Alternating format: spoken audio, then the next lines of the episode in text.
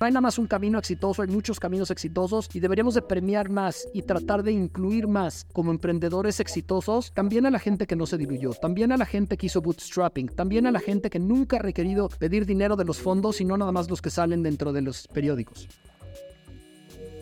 Bienvenido a un capítulo con Jorge Combe, cofundador y CEO de DD360, la fintech y proptech que ofrece los financiamientos más grandes para desarrollos inmobiliarios en América Latina. Lo más importante que pueden aprender operadores, inversionistas y fundadores de DD360 es lo siguiente. 1. En fintech, buscar que tu usuario triunfe representa una disminución en el riesgo de tu producto.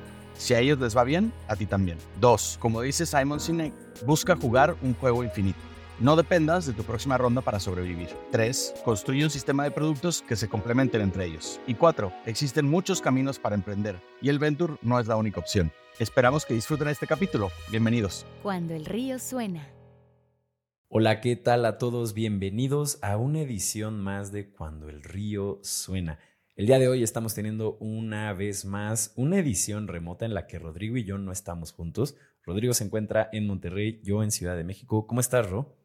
¿Qué tal? Muy bien. Y del otro lado tenemos también a Jorge Combe, que es el CEO y cofundador de DD360. ¿Cómo estás, Jorge? Hola, muy bien. ¿Ustedes? ¿Qué tal, Artemio? ¿Qué tal, Rodrigo? Muy bien, todo en orden por acá. Justo me, quedo mucho con, con, lo que mencionaste antes de que entráramos al aire, de que estaría bueno que tuviéramos nuestro estudio para poder hacer las entrevistas cuando sí estamos todos los entrevistados en la misma ciudad eh, de manera presencial, porque pues sí sería un gran upgrade y algo en lo que hemos pensado en un par de ocasiones. Pero vamos a entrar en materia. Para poner a todos en contexto, Jorge, ¿podrías contarnos cuál es el pitch de elevador de lo que hacen ahí en DD360? Claro, feliz. Bueno, les contamos un poco. DD360 la fundamos mi socio y yo, Martín Werner y yo. Venimos de banca de inversión, éramos, trabajamos en Goldman Sachs prácticamente toda nuestra, nuestra vida, Martín durante prácticamente toda su vida, yo también en banca de inversión y nos dimos cuenta que había una necesidad por parte de los desarrolladores inmobiliarios residenciales para poder tener fuentes de, financiamiento alternativas a los bancos. Entonces nos salimos de Goldman, pusimos la empresa, la pusimos muy, muy, muy chiquito, este, empezamos a escalarla prácticamente desde cero y la fuimos construyendo paso a paso. Esto es en el 2017. Al día de hoy, lo que somos, somos una empresa fintech y proptech fintech porque financiamos toda la vida y toda la cadena de los, de los desarrolladores inmobiliarios. Entonces, desde que es un terreno le podemos prestar, después el crédito puente para la construcción y después cuando son departamentos individuales también podemos prestar para que estos departamentos, para el cliente que lo va a comprar o para el cliente que quiere invertir. Y somos una PropTech, porque lo que también nos, nos dimos cuenta es que en México faltaba muchísima información, faltaba muchísima infraestructura para construir todo lo que tenga que ver con, con transparencia de información, con modelos predictivos, con poder entender cuáles son las mejores zonas, las peores zonas para invertir. Y construimos alrededor de DD360 también lo que sería equivalente a un silo de Estados Unidos adaptado para el mercado mexicano. Y tenemos, por ejemplo, ahorita para la Ciudad de México, tenemos en, en precios por zona, nosotros podemos estimar el precio de cualquier vivienda dentro de todo México, también encontrar las mejores alternativas y por último, nuestro lanzamiento que hicimos al público esta semana y que estamos muy emocionados y muy orgullosos, lanzamos nuestro propio GPT a través de WhatsApp, mediante el cual tú le puedes preguntar prácticamente cualquier cosa de real estate. Entonces, quiero vivir en la Condesa, tengo 5 millones y necesito mínimo 70 metros cuadrados. Y lo que hace nuestro GPT es que a través de nuestros algoritmos busca en el 100% de la oferta que hay de vivienda y te trata de optimizar. Poco a poco estos GPTs van a ir conociendo mejor al usuario pero bueno, estamos ahí tratando de innovar y de crear estos superagentes que van a estar trabajando para ti 24/7. Eso es en pocas palabras lo que hacemos. Oye, fenomenal, ¿eh, Jorge? No, o sea, ya habíamos en nuestra investigación encontrado que tenían varios productos por varios frentes distintos, ¿no? Hay unos que son, pues, digamos, como más, más B2B, otros más B2C, ¿no? Enfocados, justo como decías, en, en etapas más avanzadas de, de la, de la compraventa de las propiedades y, y en etapas, digamos, más atrás, ¿no? Encargándose de la construcción y del financiamiento. Em, pero esto que nos cuentas del chat, pues todavía nos vuelve más, más de lanza, que nos, nos daba la impresión de que ya estaban muy... Exactamente. Oye, y mm, Jorge, a ver, al respecto em, de tu rol como, como CEO y como fundador ahí en DD360, eh, ¿cómo luce un día a día em, en tu vida? Sabemos que esto cambia conforme las startups van van creciendo y van evolucionando, ¿no? Pero ¿cómo se ve ahora y cómo ha cambiado eh, de lo que fue en su momento? hemos reinventado la empresa probablemente tres o cuatro veces, entonces yo te diría, no hay, una de las constantes que tenemos es que no hay una constante, entonces es bastante divertido mm. porque nos hemos vuelto un poco resilientes y estar esperando el caos todo el tiempo, caos en el buen sentido de la palabra, porque nos hemos vuelto buenos, no solamente yo, sino todo el equipo, en crear una organización en donde bienvenimos los problemas, ayudamos a los problemas tanto internos como de los clientes y les ayudamos a cómo solucionarlos. Pero esto no, no nació así, Rodrigo. La realidad es que nosotros cuando nacemos venimos una vez más de, Goldman Sachs, un banco muy jerárquico, era una pirámide en donde hay analistas asociados, este, directores, MDs, y donde cada uno le va reportando al otro. Cuando nacemos, nacemos así, nacemos con una estructura jerárquica y lo que nos damos mm. cuenta es que era muy difícil poder escalar y muy difícil poder construir lo que nosotros queríamos a menos de que descentralizáramos. Y entonces la primer, yo te diría, transformación la hacemos relativamente rápido. Esto fue en, nace de 360 en el 2017. Para el 2018 lo que hacemos es que creamos equipos descentralizados donde están atendiendo cada uno ya sea algún proyecto o algún crédito. Pero la segunda transformación y probablemente la más importante y la que nos tiene ahorita aquí es nosotros del 2017 al 2020 éramos un fondo de flojera, ¿no? Un fondo tradicional, un fondo como cualquiera que hay en el, en el mundo donde muy pocas personas manejan el dinero y, y, lo que nos dedicábamos era, digo, como tantos manejadores de fondos, simplemente a dar estos créditos y ahí sí un poco como banco estar atrás de tu escritorio monitoreando y esperando a ver cuándo va a llegar la cobranza, ¿no? Y lo que nos dimos cuenta mm. es que ese modelo estaba un poco obsoleto y que si queríamos nosotros tener el mejor producto y realmente dar un valor agregado que fuera por encima nada más del capital, teníamos que tener una innovación tecnológica. Y ahí es donde en el 2000 20, justamente cuando, cuando está a la mitad de la pandemia, nos damos cuenta que tenemos que reinventar el negocio porque si no íbamos a sufrir muchísimo.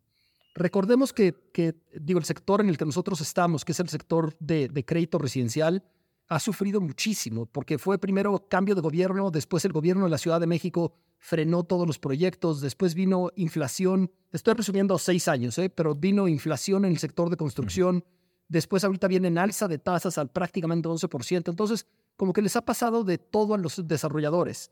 Y lo que nos dimos cuenta es que a menos de que tuviéramos una tanto tecnología como servicio, como el valor agregado, que estuviéramos de punta de lanza, iba a ser muy difícil que a ellos les fuera bien y sobrevivieran. Y ahí es donde en el 2020, justamente a la mitad de la pandemia, nos damos cuenta que nos tenemos que volver tecnológicos. En el enero del 2020 éramos 15, inversión, 15 en inversiones, cero en tecnología. Finales del 2020 nos traemos a a un VP de ingeniería de RappiPay para que sea nuestro CTO. Empiece a formar un equipo. Finales del 2020 probablemente terminamos con 20 personas de tecnología y al día de hoy tenemos más de 100 personas de tecnología.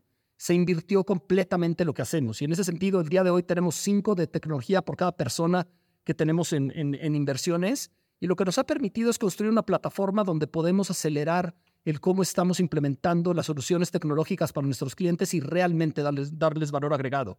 Eh, todo esto para decirte, no hay un día típico. Que los días típicos antes eran revisar créditos, ahora es estar viendo cada uno de los productos y estarnos juntando con cada product manager o product owner que tenemos y con su equipo de tecnología o con, con nuestros data scientists para estar viendo qué producto vamos a estar lanzando, qué vertical vamos a estar lanzando, cuál es la visión que tenemos para el producto dentro de los siguientes 12 meses, 24 meses y luego cómo interactuamos con todo este ecosistema fintech, proptech para poder brindarle los mejores servicios, no solamente a los desarrolladores, sino también en esta parte B2C, que es lo, lo actual que estamos lanzando. Qué interesante todo esto que, que mencionas. Me, me, recuerda a un artículo que recién publicó Paul Graham, eh, que es el fundador de Y Combinator y también como un, inversionista acá eh, muy renombrado en, en este mundo de las startups. Y este es un blog post que se llama How to Do Great Work. Y él se echa un debraye de cómo eh, pues, de cómo justo hacer un, gran trabajo sin importar cuál es la labor que haces. Y pasa desde etapas donde dice eh, cómo escoger en qué trabajar, cómo identificar en qué eres bueno y demás. Y después arranca, con, que es con la parte que, tomo para esto, eh, a mencionar cómo es que en un inicio tú lo que haces es emular la forma de trabajar o de operar de quien sea que sean tus héroes en la labor en cuestión que estás haciendo o quien sea que sea el mejor eh, como lo está haciendo, ¿no? Casi siempre el gran trabajo parte de emular esa parte. Y una vez que adquieres experiencia, una vez que la práctica eh, va refinando el cómo haces un servicio, cómo solucionas un problema, cómo encuentras, eh, cómo entregas trabajo creativo, sea cual sea la, materia en la que estás, eh, empieza todo por llegar a dónde está la frontera del conocimiento humano en ese momento de, para entregar como ese trabajo. Y es después, ahí, cuando estás en la frontera, cuando empiezas a innovar y cuando empiezas como ya a encontrar esa salsa o ese, mm, ese toque personal que pues tú puedes aportar, ¿no? Y eso es un poco lo que siento que a ustedes les pasa. Empiezan de una manera tradicional, después empiezan a ver como toda esta parte eh, PropTech, FinTech, que es lo que hace sentido según las necesidades que hay y, que es también hacia dónde se están yendo eh, las empresas de más rápido crecimiento y de construcción de riqueza en muchísimos sectores, ¿no? No únicamente como en este. Y ya ahí eh, ustedes empiezan a meter su cuchara de lo que creen que es una visión correcta de cómo debe de ser todo esto, ¿no? Y lo que yo veo es que empiezan ya a dibujar lo que parece ser un ecosistema de productos que se complementan el uno con el otro.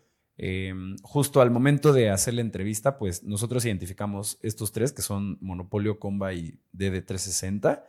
Ahorita también ya mencionaste eh, estos agentes eh, GPTs, pero justo nos encantaría que nos contaras, Jorge, cómo es que se complementan estos productos de su ecosistema y, tal vez como cuál es la, eh, cuál es la estrategia, ¿no? ¿Cuál, es la visión ideal, lejos de si es la realidad o no ahorita, eh, pero cómo es que están viendo que todo esto engrana.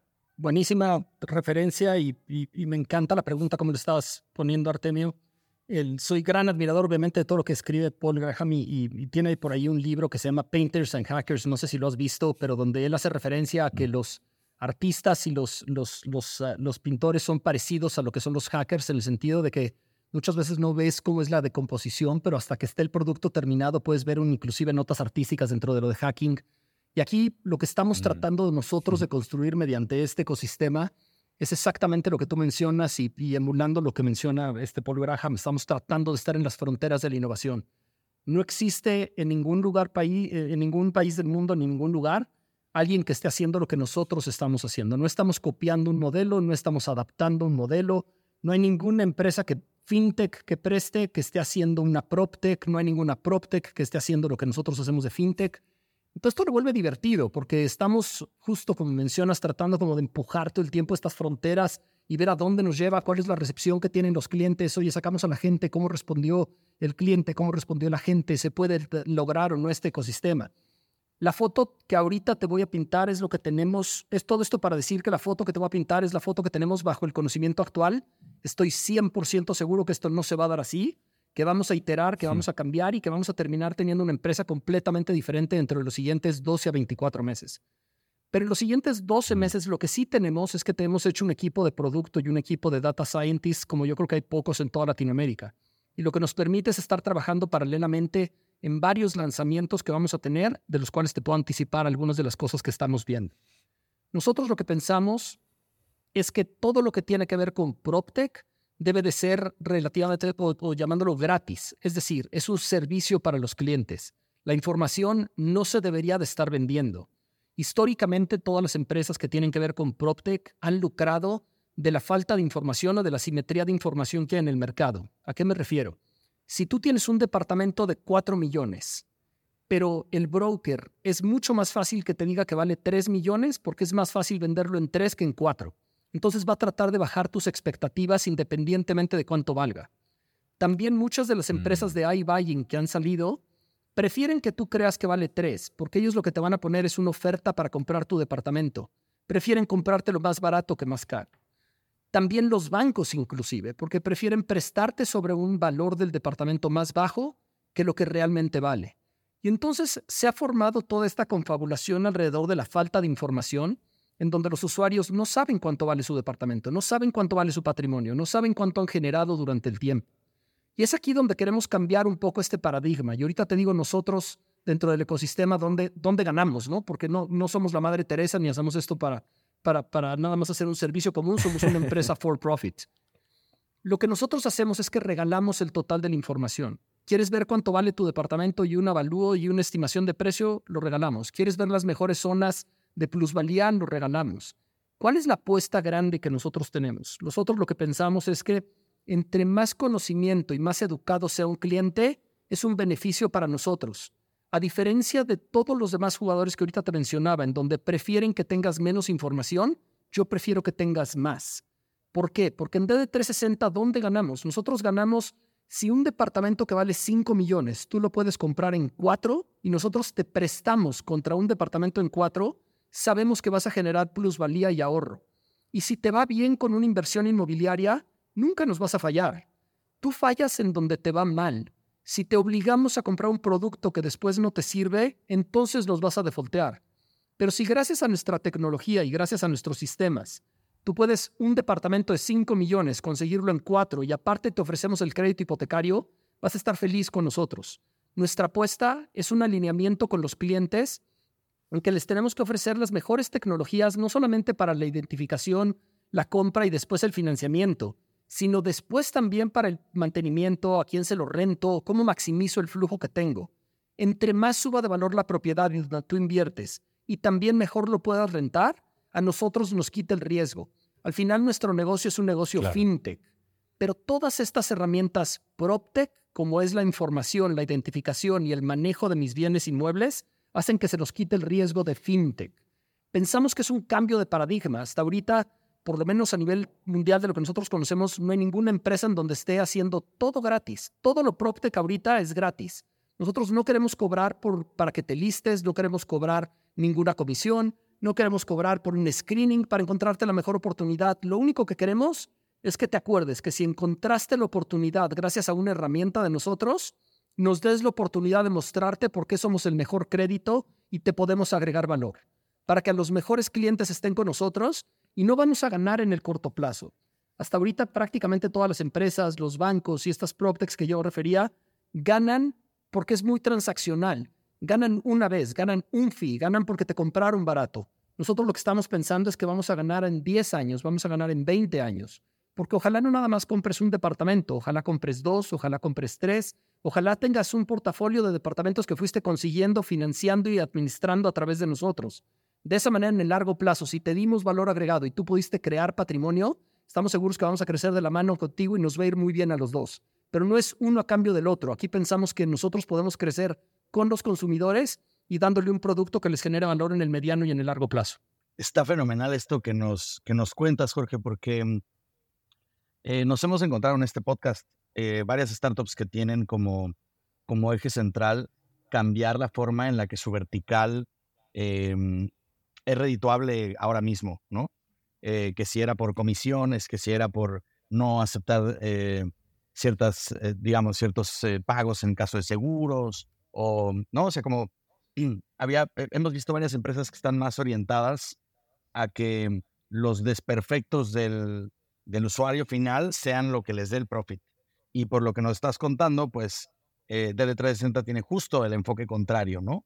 Es ahora mismo nosotros hacemos la inversión y nos echamos a la espalda un equipo de tecnología que si es que tienen el 5 por cada, por cada persona que está allá dentro de hacer otra cosa, pues no va a ser para nada barato, ¿no? a veces es una inversión importante, pero si eso en el largo plazo, em, a beneficio de sus usuarios, les permite a ustedes sacar eh, mayor provecho de toda la situación que generan, pues es un es una startup em, de las que catalogamos nosotros como vehículos de impacto, ¿no? Que no solamente se trata de, de, hacer dinero para ustedes en ese instante, sino que es en el beneficio eh, a largo plazo trascendental de sus usuarios donde ustedes se capitalizan, lo cual eh, aplaudimos mucho. Nos, gusta mucho encontrarnos con este, tipo de, con este tipo de proyectos en el podcast. Y, y aprovechando, eh, pues Jorge, que ya tocaste, por un lado, los productos que son B2B, los que son B2C, em, ¿qué, has, qué, has, em, qué has aprendido, vamos, de, las diferencias de un producto a otro, ¿no? Estando ahí justo como menciona, siendo una fintech, pero teniendo estos productos eh, PropTech, ¿cuáles consideras que son las principales diferencias, digamos, de un producto PropTech que va enfocado a consumidor o, a otros negocios? La realidad, Rodrigo, es que aprendemos todos los días. Nosotros, durante casi cinco años, fuimos exclusivamente B2B. sentimos que B2B es un mercado que medio dominamos, pero porque es un mercado nicho. En México hay muy pocos desarrolladores. Al día de hoy nosotros tenemos una cartera de crédito de más de, comprometida de más de 12 mil millones. Como, como somos una SOFOM no regulada, pero como institución somos el cuarto jugador a lo mejor a nivel nacional ya en cuanto a créditos puente y créditos de construcción. Con nuestras expectativas deberíamos de ser el jugador más grande en México en los próximos 12 a 24 meses. Entonces, pero, pero este es un mercado donde es mucho más sencillo. Es un mercado de 100 a 200 clientes, máximo 300 clientes. Es más fácil la adquisición, mm. es más fácil el servicio. Y desde hace 12 meses entramos en esta nueva aventura y una vez más tratando de ponernos retos el entrar en el mercado B2C. Y en el mercado B2C, en los dos, en PropTech y en FinTech. En FinTech haciendo créditos individuales y en PropTech a través de las herramientas que yo les menciono. La realidad es que seguimos aprendiendo, seguimos aprendiendo a cómo hacer marketing, seguimos aprendiendo a cómo hacer la adquisición del usuario. Una de las cosas que, que nos dejó nuestro modelo de negocios, este, se me olvidó mencionar, pero fuimos una empresa que, que hicimos bootstrapping por los primeros cinco años. Es decir, no levantamos capital, hemos sido rentables ahorita, probablemente por los por 70 meses consecutivos hemos sido rentables todo, desde el primer mes que empezamos somos rentables. Es una empresa que la vamos escalando conforme el tamaño nos da no queremos construir con, con, el dinero ajeno, porque este dinero, como, así como viene, después se puede ir. Y entonces estaríamos haciendo una apuesta en un tercero en vez de en algo de nosotros. Pensamos que D360 es un juego infinito, pero para que sea un juego infinito tenemos que controlar dónde vienen los recursos y qué es lo que estamos construyendo. Pero lo muy interesante es que nosotros somos relativamente nuevos en la parte B2C, pero también el ser nuevo te brinda el traer ojos frescos en donde puedes estar innovando y pensando en cómo lo puedes hacer diferente. Y, en, y ahí es donde hemos encontrado, haciendo referencia a tu primera parte de la pregunta, en donde no tiene que ser cada peso que nosotros ganamos es a costa del usuario, sino que lo que estamos pensando es que la mejor cosa que nos va a hacer que nos vendamos es nuestro producto. Hasta ahorita prácticamente no invertimos nada en marketing. El mes pasado gastamos 1.200 pesos en marketing, más a manera de un experimento que de realmente gastarlo, porque lo que queremos es probar con diferentes fuentes. Oye, ¿qué pasa si metemos pauta, no? Y metimos mil pesos durante todo el mes para tratar de probar. Pero si, si haces marketing y tu producto es malo, son ventas de corto plazo. Si no haces marketing, pero tu producto es bueno, es lento, es cansado, todos los días hay que estar haciendo podcast, vendemos playeras, vendemos gorras, hacemos todo tipo de cosas pero poco a poco lo que estamos aprendiendo es que el marketing que puede durar y el mejor marketing es el que es de boca a boca. Después de que tú probaste con nosotros, por ejemplo, nuestro GPT y te trajo la mejor oportunidad, estoy seguro que cuando te pregunte un amigo le vas a decir, no sabes lo increíble que acaba de encontrar, ellos lo están haciendo diferente, ve este producto, no sé qué. Si fue a través de marketing, igual y te engaño una vez, pero engañarte dos o tres veces va a ser muy difícil.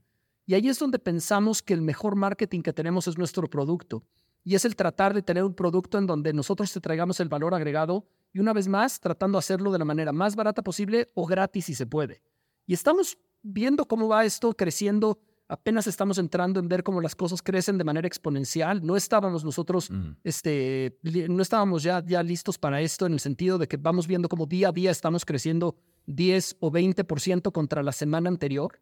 Y, y la parte B2C nos intriga, pero también nos llama muchísimo la atención si vemos DD360 en nuestros planes que tenemos a cinco años, nosotros deberíamos de terminar en el 2027 con probablemente 20 mil a 30 mil millones en créditos este, B2B, lo cual tendríamos un, un 20-25% de mercado nacional. Y tenemos que terminar casi con 200 mil millones en el mercado B2, B2C. Nuestro objetivo es mm. tener a los mejores 50 mil clientes. Necesitamos a la gente que quiera construir patrimonio Necesitamos a la gente que quiera entender los productos más sofisticados, que quiera cambiar su vida, que quiera ver cómo a través del ahorro, en vez de un consumismo, ellos pueden ser los que controlan su destino. Y estamos buscando estos 50 mil clientes para que sean de cierta manera socios de nosotros, en donde encontramos juntos la oportunidad, ellos ponen parte del dinero, nosotros ponemos otra parte y les ayudamos a construir el patrimonio. Pero ha sido un redescubrimiento y seguramente seguiremos iterando. Pero la visión que tenemos ahorita es que deberíamos de terminar con una empresa preponderantemente B2C a través de créditos hipotecarios. Nos encantaría hacer una alternativa a los bancos en donde les damos una cara muy, muy, muy humana de cómo deben ellos estar este, fomentando el ahorro y fomentando la inversión para que les cambien la vida y para impactar, como mencionabas, a miles de mexicanos. Mm, qué interesante, eh, Jorge.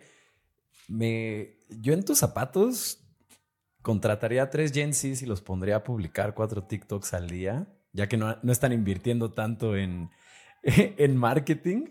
Eh, porque vaya, o sea, tienen como esta visión en la que quieren llevar, llegar a un chorro de consumidores. Em, y vaya, pues entrar a estos canales este, o, hacer este tipo de experimentos.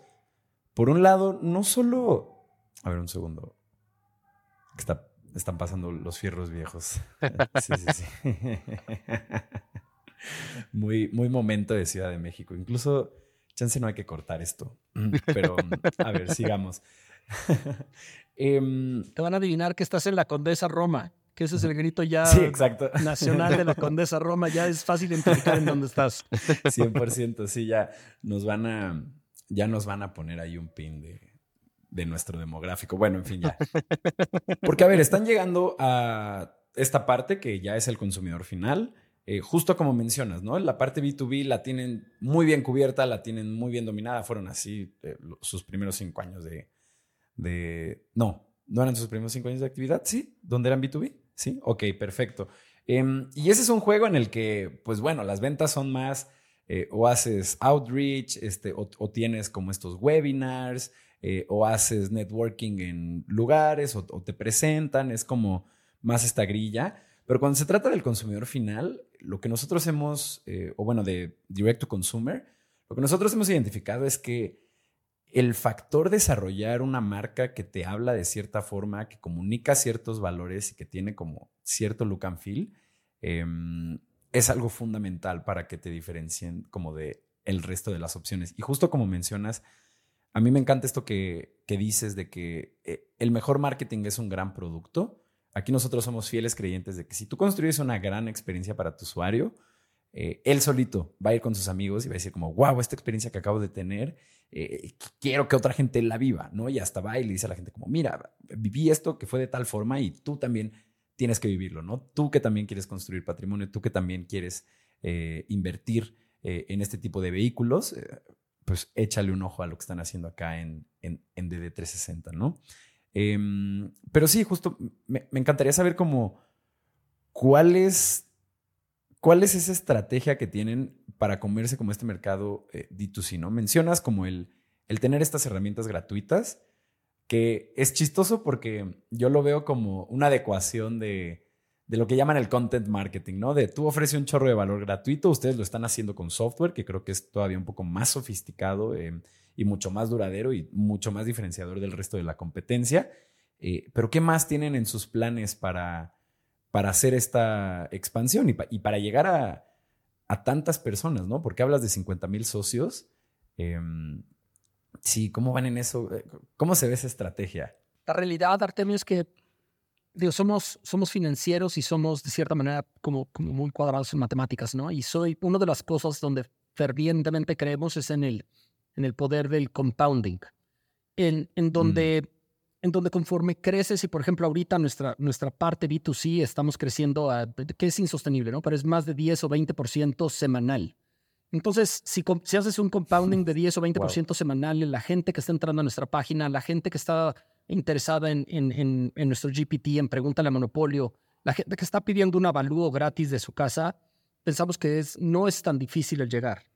El dentro de las estrategias que nosotros tenemos, no solamente es el contenido y el software que estamos dando, sino lo que tenemos nosotros que lograr es crear comunidades y comunidades en el más amplio sentido de la palabra. Comunidades de mm. gente que se quiera mejorar, que se quiera volver más sofisticada. Entonces lanzamos unas iniciativas que se llaman Innovation District, que son conferencias de manera trimestral, donde también no cobramos nada, pero traemos a gente interesante para que conozcan. Las estamos poniendo también en mm. YouTube, estamos invitando a la gente con boletos gratis. Pero cuando empiezas a hacer este tipo de iniciativas como lo que tenemos con Innovation District, como lo que estamos haciendo, tenemos otra iniciativa que le llamamos Residencia, en donde algunas de las casas o de los lugares donde van a desarrollar los desarrolladores que nosotros les prestamos dinero, mientras sacas los permisos y licencias, hay veces que está un año o dos años completamente abandonado el lugar. Y lo que hemos hecho es que invitamos artistas para que tomen una residencia en donde nosotros les damos el lugar para que trabajen, por ejemplo, en la Roma Condesa. Hemos hecho tres de estos tipos de eventos donde sponsoreamos artistas para que se vuelvan residentes de una de estas casas y después hacen sus publicaciones y, muestran su arte al final de la, de la, de la, de, la residencia. El, el, hacer esta integración, y son artistas locales, ¿no? Por ejemplo, ahí en la Roma Condesa hemos hecho tres de estos eventos donde la misma gente que vive en la Roma Condesa terminan viendo cómo estamos apoyando el arte local, cómo estamos haciendo obras de arte, cómo lo que estamos haciendo nunca fondeamos proyectos que tengan algún tipo de problema donde es que voy a comprar potencialidad, es que voy a comprar transferencia de, de, una fusión futura. Todo tiene que ser bajo la norma. Y me parece que también las comunidades terminan viendo cómo estamos nosotros siendo inclusivos, pero inclusivos de una manera responsable con ellos. El, tener este doble efecto de, de, de, darnos a conocer, donde uno es muy de a pie, muy de a pie de reclutar a los artistas para que se den a conocer, hacer muy bien las, obras las obras de desarrollo de los, de los socios con los que estamos financiando. Y, y dos, estar haciendo todo esto de, del GPT o de, o de monopolio para que puedas encontrar en cualquier zona, nos parece que es una estrategia como sándwich, ¿no? Donde presionas a nivel muy local, pero también a nivel de arriba. Y nos debería de dar la llegada de los grandes inversionistas, pero también de la gente que quiere vivir y que quiere seguir dentro de su colonia. El, hasta ahorita nos ha resultado. Es probable que vayamos a tener que cambiar algo y en un año si volvemos a platicar y, ves que tenemos un budget inmenso de marketing, nada más no me, no me mates, ¿no? Pero que, porque iteramos y cambiamos. Espero nunca tener que hacerlo. Me encanta el tener que hacer las cosas orgánicas y que nuestro trabajo hable por nosotros más que marketing. Eventualmente lo vamos a tener que hacer, probablemente lo vamos a tener que hacer, pero ojalá sea el producto el que habla. Claro, 100%. No, y ahí es donde empieza todo. Eh, todo empieza con el product market fit y con una gran experiencia para la gente, que es mejor que lo que hay allá afuera. Eh, estamos llegando al intermedio de este programa. Le recuerdo a toda la gente que nos esté escuchando que en cuandoelriosuena.com ustedes pueden suscribirse a la newsletter de este programa para recibir una notificación cada que saquemos un nuevo capítulo. Estos los sacamos todos los lunes de manera religiosa y de igual forma Rodrigo y yo queremos pedirles con el corazón en mano que si conocen a un emprendedor, que si conocen a un emprendedor, operador o inversionista en startups de tecnología, por favor compartan este recurso con esa persona. Se los agradeceríamos muchísimo. Regresamos. Estás escuchando Cuando el río suena, un podcast de conversaciones con agentes expertos y emprendedores del mundo digital. Tus anfitriones son Rodrigo Salmerón y Artemio Pedraza, fundadores del estudio de estrategias e interfaces digitales Acueducto. Para más información, visita cuandoelriosuena.com. Si encuentras valioso este podcast, por favor ayúdanos a compartirlo con un amigo o síguenos en Spotify o iTunes. Muchas gracias. Regresamos con Rodrigo y Artemio.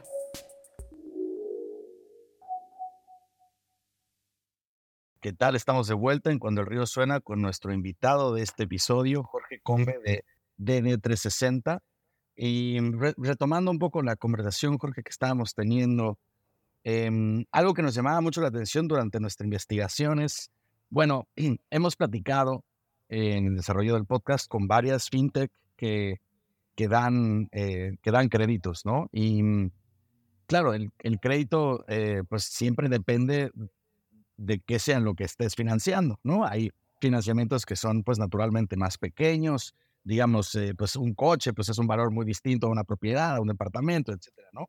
Pero queríamos nosotros justo preguntarte, eh, y, más aún ahora que nos cuentas que han sido rentables desde el principio, em, ¿cómo es que gestionan ustedes el capital para las inversiones? O sea, ¿de, de, dónde viene este capital? Porque ofrecen créditos grandes, de casi, nos encontramos por ahí un número de 40 millones de dólares. Pues son, vamos, son financiamientos muy, muy por arriba de lo, de, que vemos en el, en el resto del mercado latinoamericano. Em, ya, son de niño grande. Exactamente, nos preguntamos, bueno, em, pues cuáles son, eh, o sea, qué es lo que han hecho ahora para bajar estos fondos ustedes y sobre todo, cuáles son las siguientes estrategias para continuar haciéndolo así. El, nosotros, sobre todo para el negocio, Rodrigo, B2B, nos dimos cuenta que lo mejor era estar con los mejores desarrolladores es mucho menos riesgo tener un desarrollo grande, pero con el mejor desarrollador, con el mejor producto, que tener 10 o 20 o 30, pero de gente que se quiere convertir en un desarrollador. Ahora, mm. la, la trave que esto tiene o la dificultad que esto tiene es que para estar con los desarrolladores grandes, primero los bancos son muy competitivos en las tasas a las que les prestan y segundo son tickets mm. grandes, lo que normalmente tienes que hacer. Entonces, primero la solución que nosotros encontramos, desde que fundamos la empresa, entre mi socio y yo, nada más hemos puesto 50 mil pesos, que fue el capital inicial para la constitución, y después lo que sí hemos metido son muchísimas horas, muchísimas noches, muchísimos fines de semana, al estar trabajando en esto junto con el equipo, al estar pensando en cómo debería ser la construcción y estar reinvirtiendo. De estos 70 meses que les he mencionado, nunca ha habido un dividendo, nunca hemos sacado un peso, nunca hemos hecho mm. absolutamente nada. Somos, no, no redefinimos lo que es ser low cost y muchos de aquí de la empresa dicen que nos fuimos a un modelo de no cost en vez de low cost. No viajamos, no gastamos en comidas, no tenemos absolutamente ninguna de este tipo de prestaciones. a la gente lo que hacemos es que les pagamos y les pagamos lo que pensamos que son sueldos muy competitivos y muy bien, pero mediante bonos. En vez de que te demos mm. prestaciones que a lo mejor no quieres, lo que tratamos de hacer es que la gente esté muy, muy, muy bien compensada, pero a través de, dinero y así que ellos puedan elegir qué hacen con su dinero. Con esto, si, si, mm. si hay una métrica que se llama Efficiency Ratio, lo cual mide cuántos son tus gastos como porcentaje de tu margen financiero, un banco tiene, se gasta la mitad, se gasta 50 centavos de su margen financiero en gastos. El banco más eficiente mexicano se gasta 40 centavos, es decir, entre menos gastes es mejor. Nosotros el año pasado, con nuestro tamaño, tuvimos menos de 30 centavos. Estamos esperando este año gastar entre 15 y 20 centavos. Somos muy eficientes, es decir, gastamos la tercera parte de lo que gasta cualquier financiera en México como proporción de nuestro margen de lo que nos queda.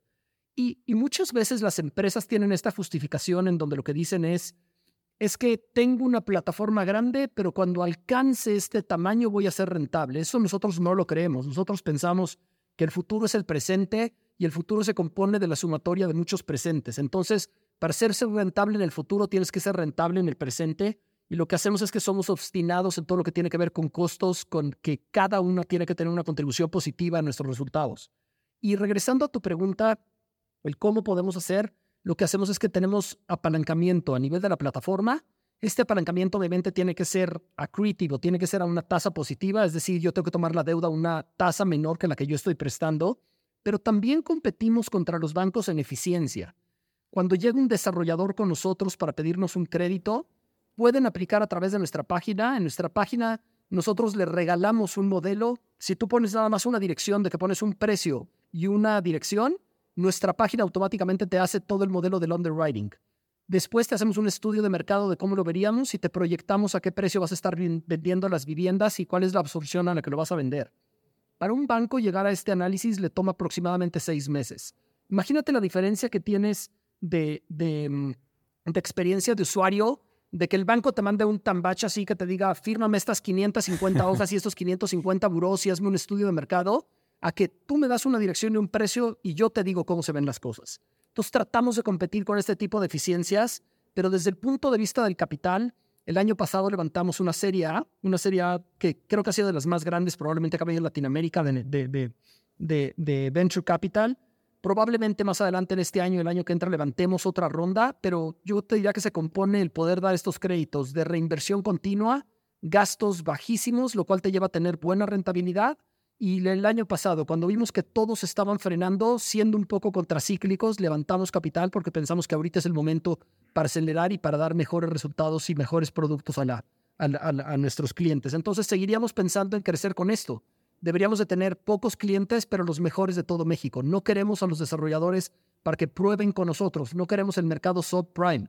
Los que queremos son los clientes probados, los que tienen mejores experiencias y ver cómo les agregamos valor y ver cómo nos convertimos en su aliado más que en su contraparte. Mm, entiendo. Y, y, Jorge, ¿cuáles dirías que son los retos principales de, mm, de, este punto de encuentro que están teniendo ustedes entre lo que es PropTech y FinTech? ¿Cuáles son aquellas barreras em, o aquellos, aquellas cosas que, mm, a las que les están teniendo que destinar más recursos eh, de manera intelectual?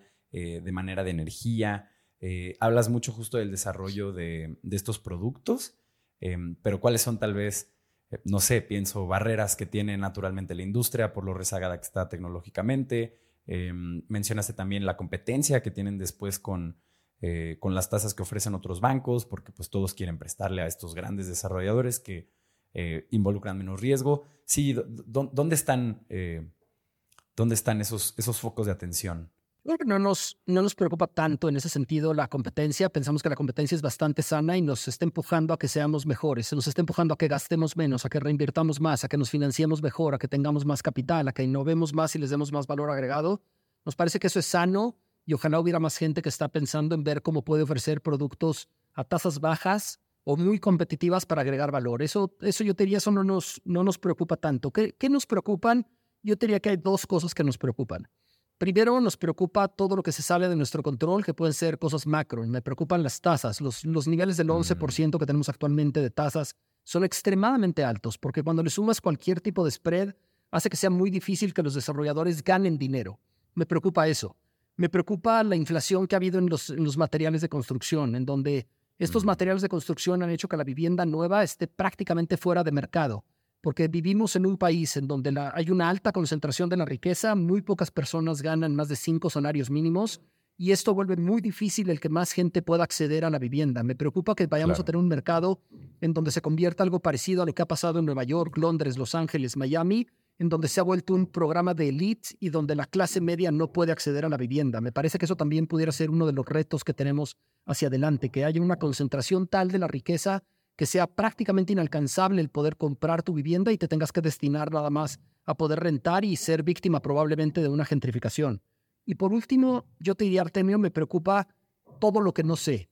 Me porque, mm. por ejemplo, me siento con el equipo que tenemos relativamente bajo control con Big Data, sí, me siento relativamente bajo control, inclusive con temas novedosos como inteligencia artificial, inteligencia artificial generativa, formación de comunidades, sí. ¿Somos los mejores? No, pero, pero creo que tenemos suficiente equipo como que con lo que sabemos vamos avanzando a tal paso que podemos llegar a ser los mejores o el conjunto del ecosistema puede ser una solución muy buena.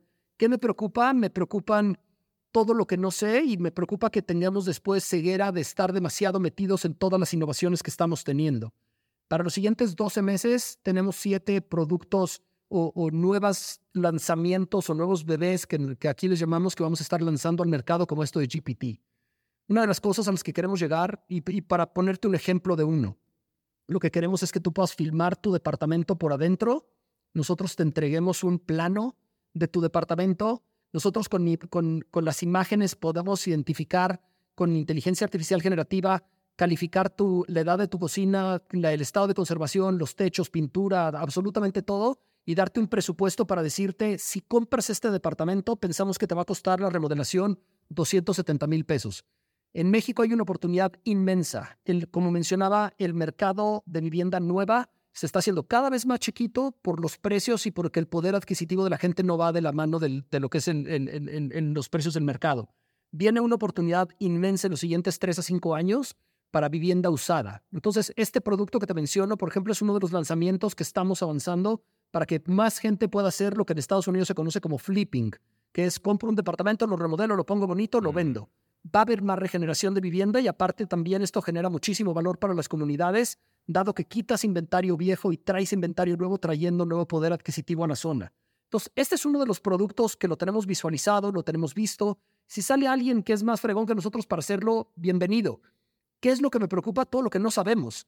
Me parece que ahorita puede haber tres chavitos recién egresados de Babson, Stanford, NYU, Columbia o el TEC o el ITAM que traen una idea de cómo pueden mezclar este, una DAO con un blockchain, con inteligencia artificial generativa y es un producto que no entendemos. ¿O cuál es el siguiente blockchain? Hace, hace dos años nadie hablaba de inteligencia artificial. Nunca hubiéramos pensado que íbamos a hacer el GPT. Si bien inteligencia artificial lleva probablemente 40 años, no se había, no se había masificado, ¿no? Y nadie estábamos preocupados porque inteligencia artificial nos pudiera matar.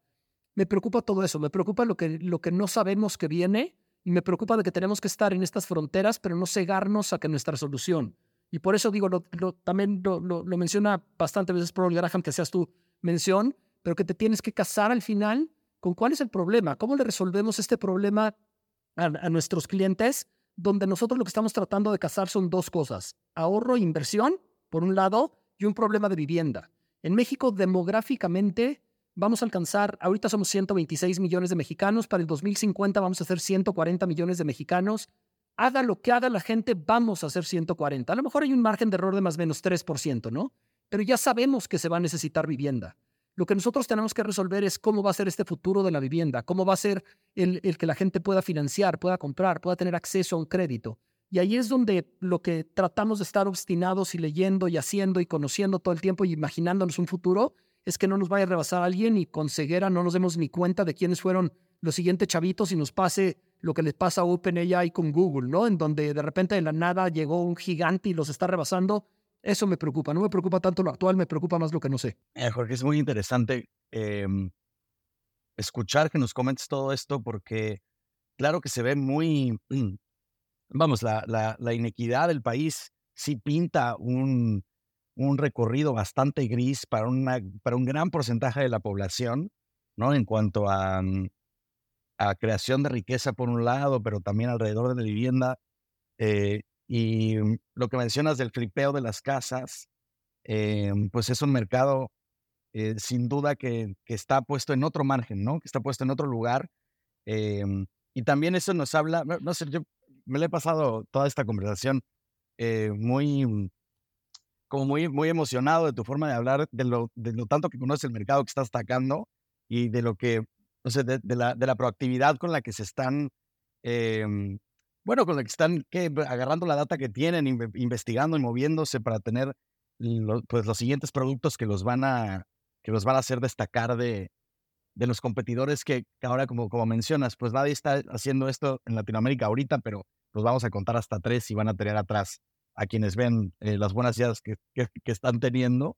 Eh, pero aprovechando, aprovechando justo que, em, que, que, nos comentas todos estos insights que vienen de un entendimiento súper profundo del usuario a quien están sirviendo, te quería preguntar qué es lo más importante que consideras y cuál es, cuál es como, el, como el insight más grande que se han llevado de sus usuarios en estos años que llevan de operación.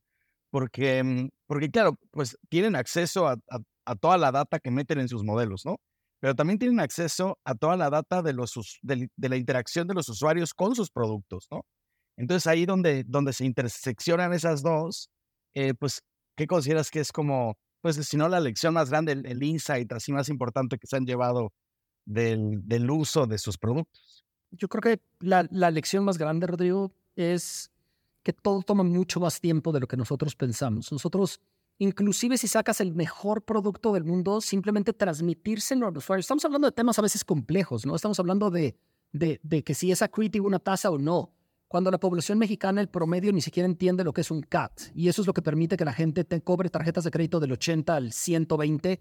La gente ni sabe qué es un CAT, ¿no? Porque ni, lo identifica si la gente nada más se fija en sus tarjetas en lo que es un pago mínimo, pero ni saben qué es lo demás. Nada más ven, no, pues yo tengo que pagar 2,000 y a lo mejor hasta creen que ni siquiera les cobran intereses. Entonces, el tratar de, de elevar el nivel de juego, el tratar de traer a la gente para que entienda el por qué es un buen producto, el tratar de ver que no hay nada malicioso y que no estamos nosotros guardándonos, que no hay un fee oculto cuando haces un avalúo con nosotros, que no te vamos a vender ningún producto, que realmente queremos tu bienestar y el, y el que donde nosotros ganamos es en la doble derivada, cuesta mucho trabajo. Cuesta mucho trabajo el que la mm. gente eh, se deje convencer, se deje ver de que le vale la pena invertir.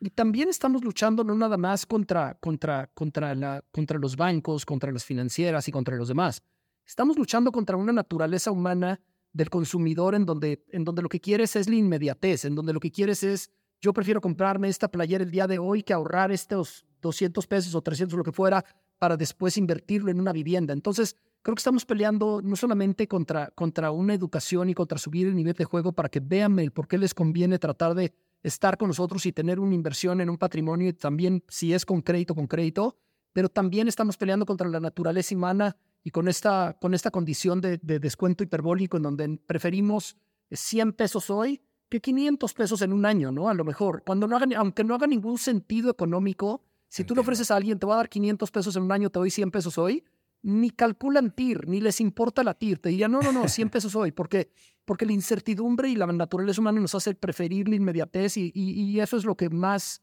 hemos luchado, pero es poco a poco. Una vez más, no estamos aquí, no tenemos que ganar, no se nos va a acabar el dinero, no tengo que levantar otra ronda para poder sobrevivir. Tenemos, estamos jugando un juego infinito. Digo, hay un libro que yo recomiendo muchísimo que se llama The Infinite Game de Simon Sinek y, y, habla mm. justamente de esto. Donde cuando se te va a acabar la lana y necesitas una ronda B, una serie B, estás jugando un juego finito, porque tienes, tu partido se acaba cuando se te acaba el dinero, ¿no? Claro. Si, si, eres, si eres rentable y puedes ganar dinero, tu, tu partido es un juego infinito y así lo vemos nosotros. Nosotros, por eso, y, y hilando esto con la pregunta de Artemio, estamos seguros que vamos a llegar a esto. Oye, ¿qué pasa si en vez de cinco años los toma 15 años? No pasa tampoco nada. va a ser una empresa muy rentable y va a ser muy, muy buena. Ojalá fueran tres años. Pero si tenemos un buen producto, si le estamos dando valor agregado a nuestros clientes, la educación es lo que más tiempo nos va a tomar. Pero vamos a llegar ahí y estamos seguros que al final la gente quiere lo mejor para sí mismos y eventualmente se van a dar cuenta que el ahorrar, tener patrimonio y generar de dónde puedan vivir en un futuro les va a convenir y por eso pensamos que deberíamos de ser jugador aliado para ellos para poder construir ese patrimonio. Claro, creo que creo que mencionas varias cosas que, mm, que han rondado en mi cabeza eh, en, un par de ocasiones. Por, ejemplo, la, primera es, o más bien durante ya un tiempo, la primera es eh, el cómo construir un negocio rentable. Verdaderamente, una vez que ya lo arrancas y una vez que está echado a andar, eh, es sorprendente la dirección que puede tomar y los objetivos que puede alcanzar si sencillamente se vuelve como este círculo virtuoso en el que el negocio ayuda a resolver un problema, es recompensado eh, al resolver este problema, parte de esa recompensa es reinvertida a solucionar mejor el problema, entonces la siguiente persona de la fila que tiene que resolver el problema en cuestión, hay, que poner un, contador de cuántas veces dije resolver el problema, em, eh, pues bueno, justo se, vuelve este círculo virtuoso en el que pues hay más clientes, más reinversión, mejores soluciones y como que la cosa va andando y justo después si tú tiras esto a largo plazo pensando en 5, 10, 15, 25, 50 años, eh, que, una generación después retome como esta visión, esta misión y este objetivo, eh, vaya, o sea, el, hablar de la construcción de riqueza que se está haciendo ahí para la sociedad, para la gente involucrada en la organización, eh, pues son, son cosas, es así como se construyen las grandes cosas y, las grandes empresas que dejan un legado en, en la sociedad o, que logran ayudar a cientos de miles de personas o millones y, demás, ¿no? Entonces, justo como esta perspectiva que tú mencionas que tienen, eh, pues como que resonó mucho con, eso que he estado pensando de, pues, wow, cómo solitos los negocios van, van encontrando ese, ese espacio en la sociedad, ¿no? Em, Jorge. perdón, es que más bien, em, sí, había, eh, es que la, última, la última pregunta que queríamos hacer ya nos la contestaste con con dónde están tus, eh, tus prioridades, cuáles son las cosas que te preocupan hacia adelante. Entonces quería aprovechar la oportunidad para cambiarla. Em, y nosotros hemos notado un, patrón en las startups que llegan a este programa y que no llegan por el camino del venture. O sea, lo han tocado porque si, porque si no, pues, no convivimos necesariamente en el, en el ambiente startupero, entonces no estamos aquí en el espacio, ¿no? Pero, pero que justo vienen de un, de un eh, camino de profitability desde el principio y hemos, hemos notado eh, que son pues diametralmente opuestas en ideología a las startups que llegan desde, desde el financiamiento, o, sea, o, que nacen con el financiamiento en mente, porque es una, es una mentalidad donde el crecimiento es más importante que la estabilidad, ¿no? Y en cambio, eh, pues vamos, este camino que llevas tú eh, justo como dices, este juego infinito, el, el objetivo no es eh, atascarse, ¿no? Y, todo lo rápido que se puede ir y después no controlarlo, sino más bien llevar un paso estructurado, un, un, camino mucho más eh, razonable, ¿no? Entonces, me encantaría cambiar la última pregunta. si tuvieras, em, o sea, si le pudieras decir a los emprendedores de mañana, no necesariamente en tu vertical, sino en cualquier vertical que nos podamos, eh, que nos podamos imaginar que, que toque la tecnología sobre qué tomar en cuenta para no irse por el camino de la no profitability, ¿no? Sino, sino sí eh, procurar, eh, pues siempre tener números verdes. Si pudieras darles un gran consejo o tres, tres tips que crees que sean importantes, ¿qué les dirías? Seguro, Rodrigo. Y, y tipo, sería obviamente muy muy arrogante de mi parte y sería miope el decir que nada más nuestro camino es el correcto. Yo creo que no hay un camino correcto.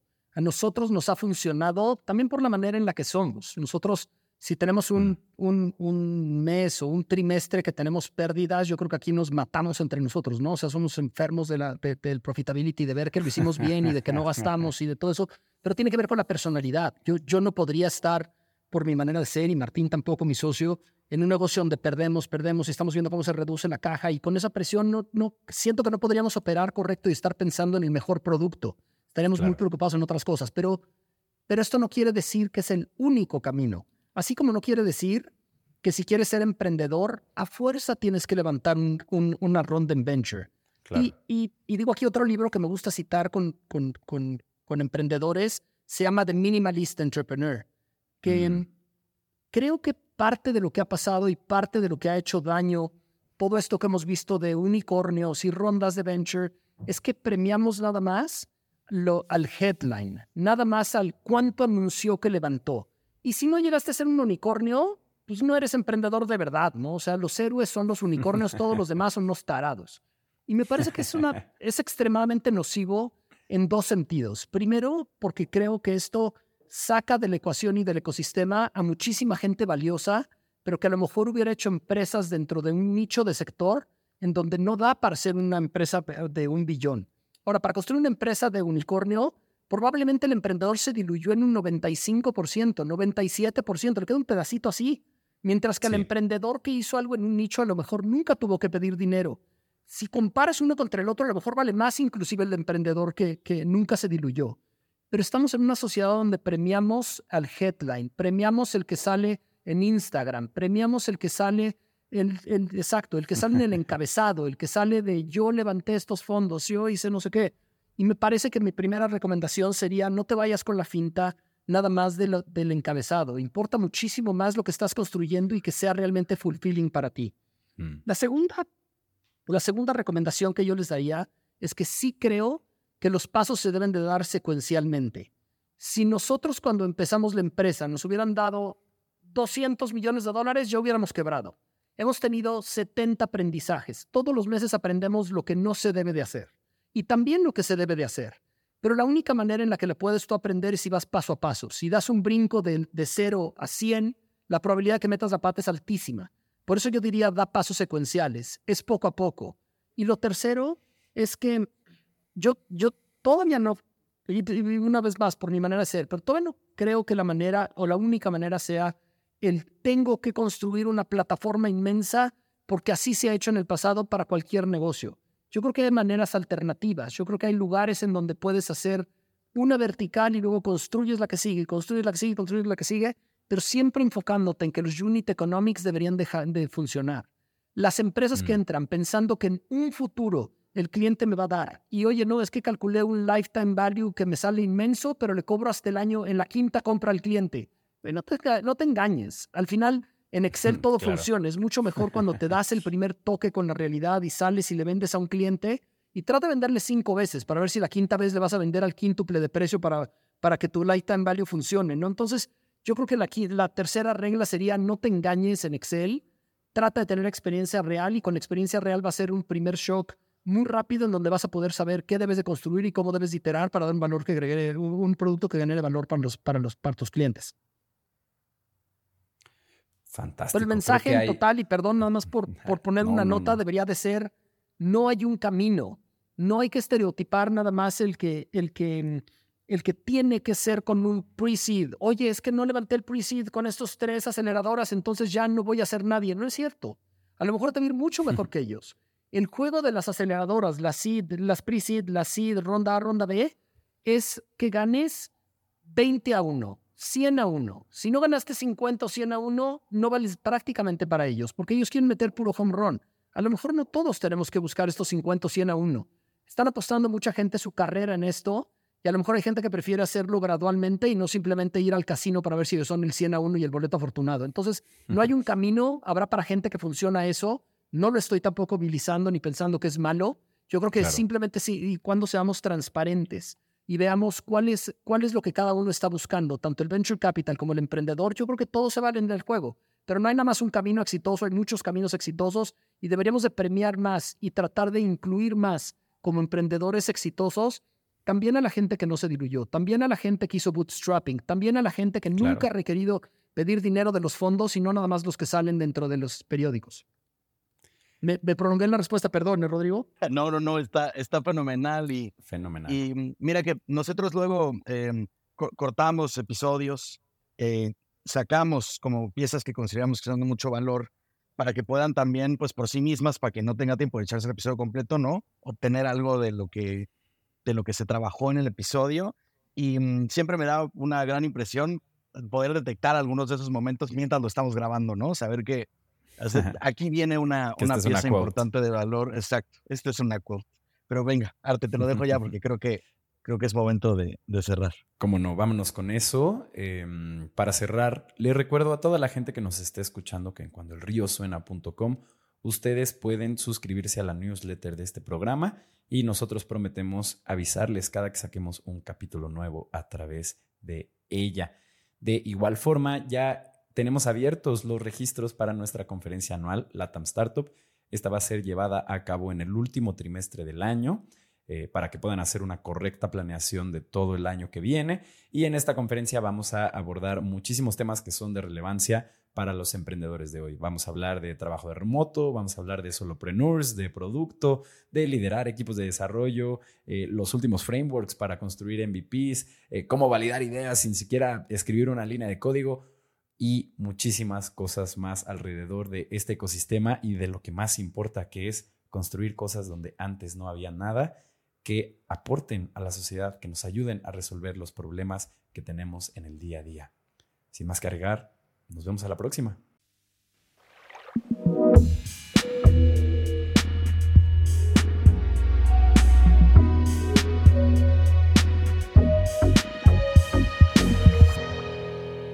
Cuando el río suena.